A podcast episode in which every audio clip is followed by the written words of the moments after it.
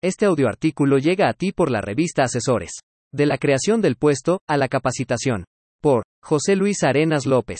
El dinamismo de las empresas es inminente y más cuando se trata de la administración de los recursos humanos, donde incluso llamarlos recursos es un error. En la actualidad el apelativo ha evolucionado a términos como factor humano, capital humano o talento humano.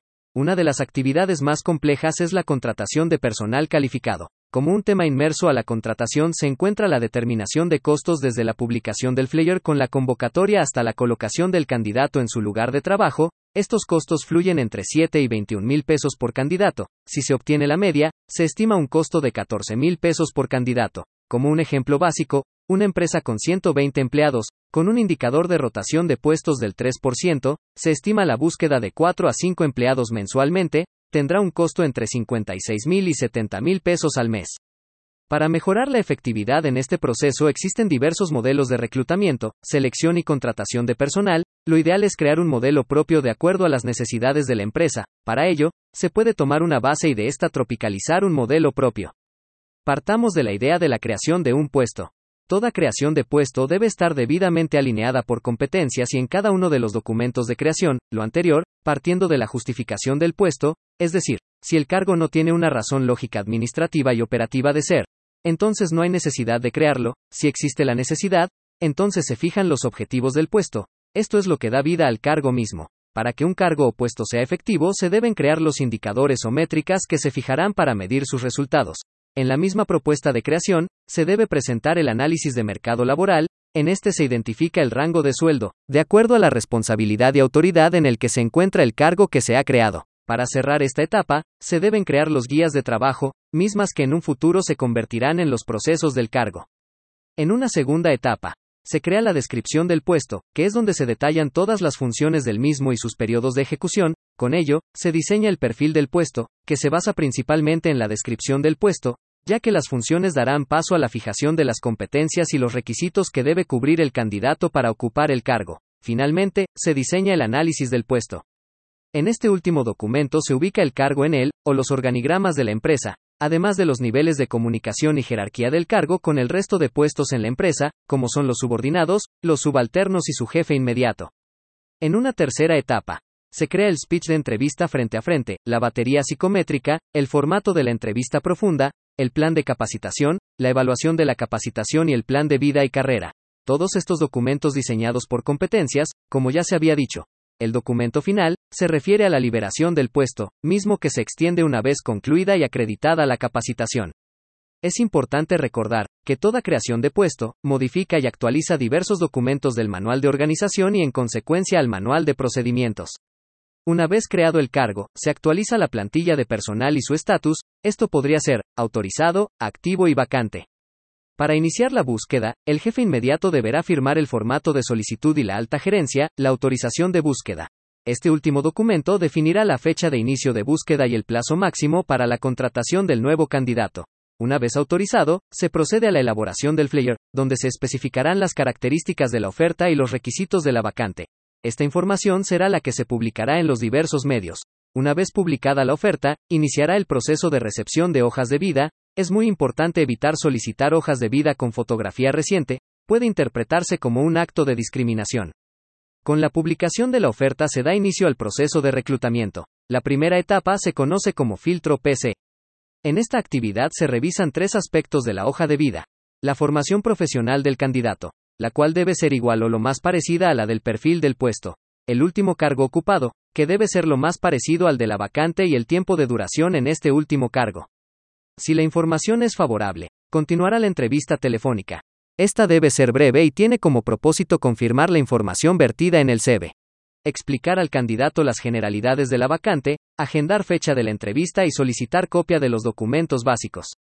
La entrevista cara a cara es el filtro principal. Se realiza con un formato determinado, es abierta y por competencias. En ella se exploran las habilidades y conocimientos del candidato, así como, su experiencia, expectativas y confirmación de lo escrito en su CV. Además se presenta la oferta laboral y se aplica una prueba de personalidad. Si los resultados son viables, se lleva a cabo la evaluación técnica y de conocimientos, es importante recordar que se diseñan las pruebas por cargo y se deben actualizar de manera permanente. La siguiente etapa es conocida como entrevista grupal o profunda. es una prueba muy compleja diseñada por cargo y dividida en cuatro secciones. Vida laboral, sección académica, integración familiar y aspectos personales. Su duración depende del cargo y puede durar hasta cinco horas, es de exploración y por competencias.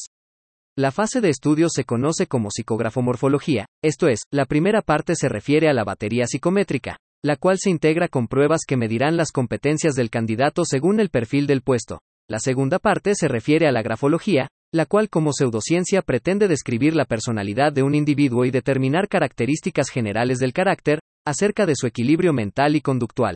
Finalmente, la morfología, es un estudio sistematizado del rostro que arroja resultados enfocados a la personalidad.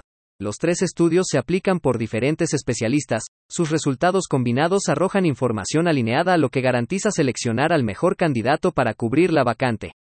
Una vez concluida estas actividades, Continúa el examen médico, el cual solo tiene como finalidad el análisis del doping, finalmente se llevará a cabo el estudio socioeconómico, este tiene varias finalidades. La principal es la conciliación de los documentos originales contra la información de la hoja de vida, se recaban fotos de la documental, además de aplicar un cuestionario de exploración.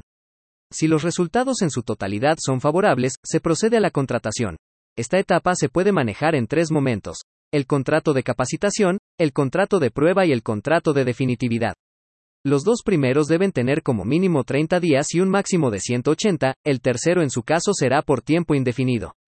Una vez ingresado el nuevo colaborador, se llevará a cabo la capacitación de inducción, esta tendrá como duración máximo un día laboral, en este se dará a conocer la historia de la empresa, su estructura, las políticas y restricciones empresariales, así como las prestaciones y beneficios que recibe el colaborador, una introducción de sus funciones generales, el plan de desarrollo y la ubicación del cargo dentro del organigrama.